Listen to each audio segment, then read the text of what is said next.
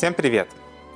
В главе Азину затрагивается такой очень интересный момент, э, что Всевышний, ну как бы с учетом того, что эта глава это некое а, такое общее описание всей евре... истории еврейского народа, то а, интересный момент о том, что когда описывается, что за плохое поведение вы будете изгнаны, вас будут ждать всяческие бедствия, но потом и те народы, которые будут вас мучить, я буду наказывать. Возникает вопрос, если Всевышний изначально как бы говорит о том, что вот есть у вас перспектива, что вы будете себя недостойным образом вести. Это не, э, во-первых, это не означает, что это какое-то гарантированная судьба, да, то есть это некое пророчество со стороны Творца, который просто находится просто, да, просто находится вне рамок вообще времени и пространства, поэтому э, то, что случится, ему известно не потому, что это предопределено, да, а потому что Просто для него это совершенно другая шкала времени. Но возникает вопрос.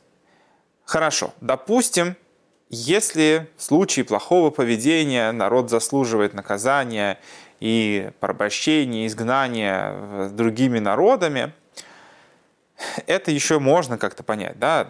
Вы взяли на себя обязательства дополнительные следовать э, особым путем, э, находиться с Творцом в особых отношениях. Понятно, что чем ближе ты находишься к огню, тем больше у тебя есть возможность обжечься, если ты будешь неосторожен. А, и суровое наказание от Бога за пренебрежение его заповедями, как бы в этом случае понятно, да, как это еще в главе Ваелах упоминалось о том, что а, наказание будет вам, вам такое, что да, придут народы и скажут, за что, за что вообще так карает э, эта земля, этот народ, за что, за что их так наказывают. На что ответ будет за то, что они э, отвергли слова Творца. Но если с этим еще более или менее понятно, да, окей, высокие обязательства, высокая степень ответственности, суровое наказание в случае, если человек отступает от этого в сторону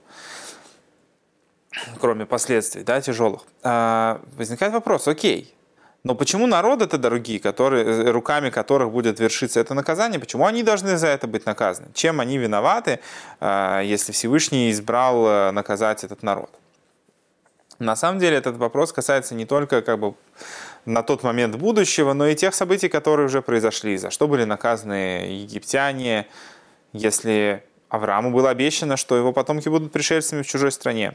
И трактуя более широко, вообще возникает вопрос, если какой-то человек должен быть наказан, э, и с ним должно случиться что-то нехорошее, почему тогда те люди, которые, руками которых вершится это наказание, вообще несут какую-то ответственность за то, что произошло по воле Творца? Ответ на это таков, что на самом деле у каждого человека персонально есть своя степень ответственности. И даже если там с кем-то должно что-то случиться, это не значит, что, во-первых, это должно случиться обязательно твоими руками. У тебя есть своя ответственность не совершать какой-либо плохой поступок. Если для этого человека в данном случае должно его наказание выразиться в том, что с ним произойдет что-то нехорошее, это не значит, что ты обязательно должен быть э, в этом быть замешан. Это испытание и для него, и для тебя. Для того человека это испытание в том, что он должен получить какое-то негативное последствие в результате его действий или какое-то испытание там, его веры или вообще э, как он отреагирует на это, что-то с ним не, не так, раз ему уготовано какое-то негативное последствие. Каким-то образом Всевышний таким, э, так с ним взаимодействует. Но то, что тебе хочется это сделать, это не означает, что ты теперь свободен от наказания. У тебя есть свой запрет причинять другим людям вред. Это твое испытание в том, чтобы не поддаваться своему желанию причинить кому-то кому вред. Да, Всевышний сделал этого человека неугодным в твоих глазах, что ты хочешь сейчас ему там как-то плохо поступить с ним, как-то негативно на него отреагировать. Но в данном, несмотря, даже то, что этот человек может быть это сам по себе по его личным взаимоотношениям с Творцом заслуживает какого-то негативного отношения. Очень часто, кстати, мы себя тоже оправдываем. Да, это такой человек, вот он так как дурак себя ведет, он заслуживает этого. Даже если объективно он заслуживает этого, чего мы на самом деле не вправе не утверждать, да, и уж тем более знать достоверно. А, кто сказал, что это должно произойти через тебя? Кто сказал, что у тебя это освобождает от ответственности за твое негативное поведение? Это твое теперь тоже, это часть твоего испытания, то, что ты не будешь э, поступать с этим человеком плохо. И вот из этой истории то, что другие народы, там, Всевышний их накажет, наказание было не за то, что они вершили а, приговор, который Всевышний был определен, а за то, что они делали это по другим каким-то совершенно намерениям э, и по другим своим причинам. То есть, если бы, допустим, народы мучили еврейский народ за то, что они оставили Тору и Всевышнего, то это было бы справедливое наказание. Э, и претензия была бы совершенно справедливой, и Всевышнему не за что было бы упрекнуть тогда другие народы. Но как, как египтяне, несмотря на то, что они, э, допустим, им было предопределено, что они должны будут поработить потомков Авраама, но это не значило, что они должны будут над ними измываться, бросать мальчиков в Нил и так далее. Да? То есть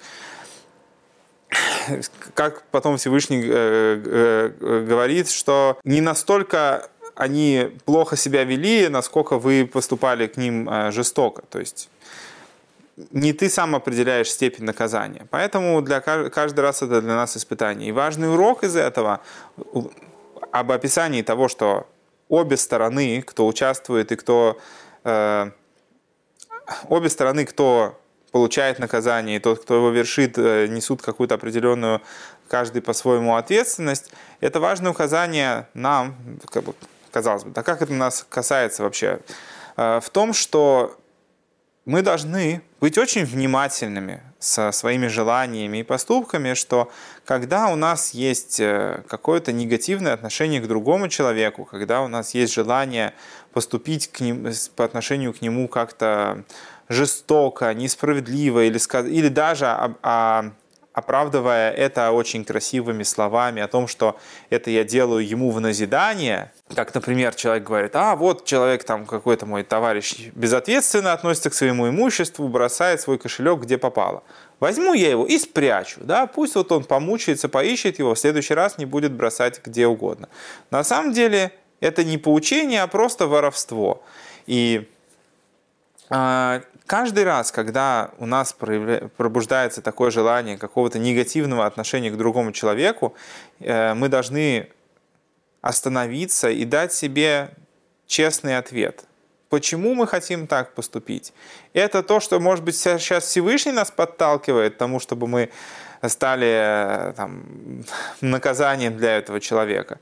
Или мы по какой-то причине вот хотим сейчас э, в такой форме для, для этого человека э, там, поступить по отношению к нему в качестве какого-то, может быть, урока, да, может быть, э, там, сурового, не вынужденного, но э, мы поступаем из любви, из хороших, на самом деле, побуждений, а не потому, что нашими руками сейчас может свершиться наказание для этого человека.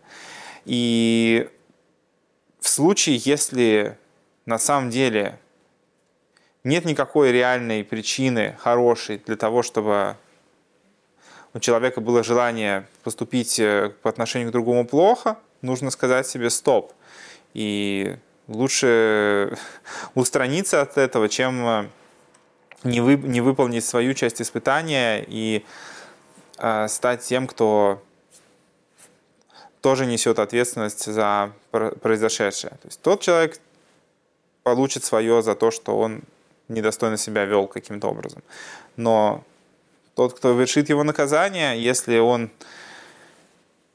совершает это не по справедливости не с тем намерением, с которым, может быть, Всевышний его к этому подталкивает, э, понесет свою меру ответственности тоже.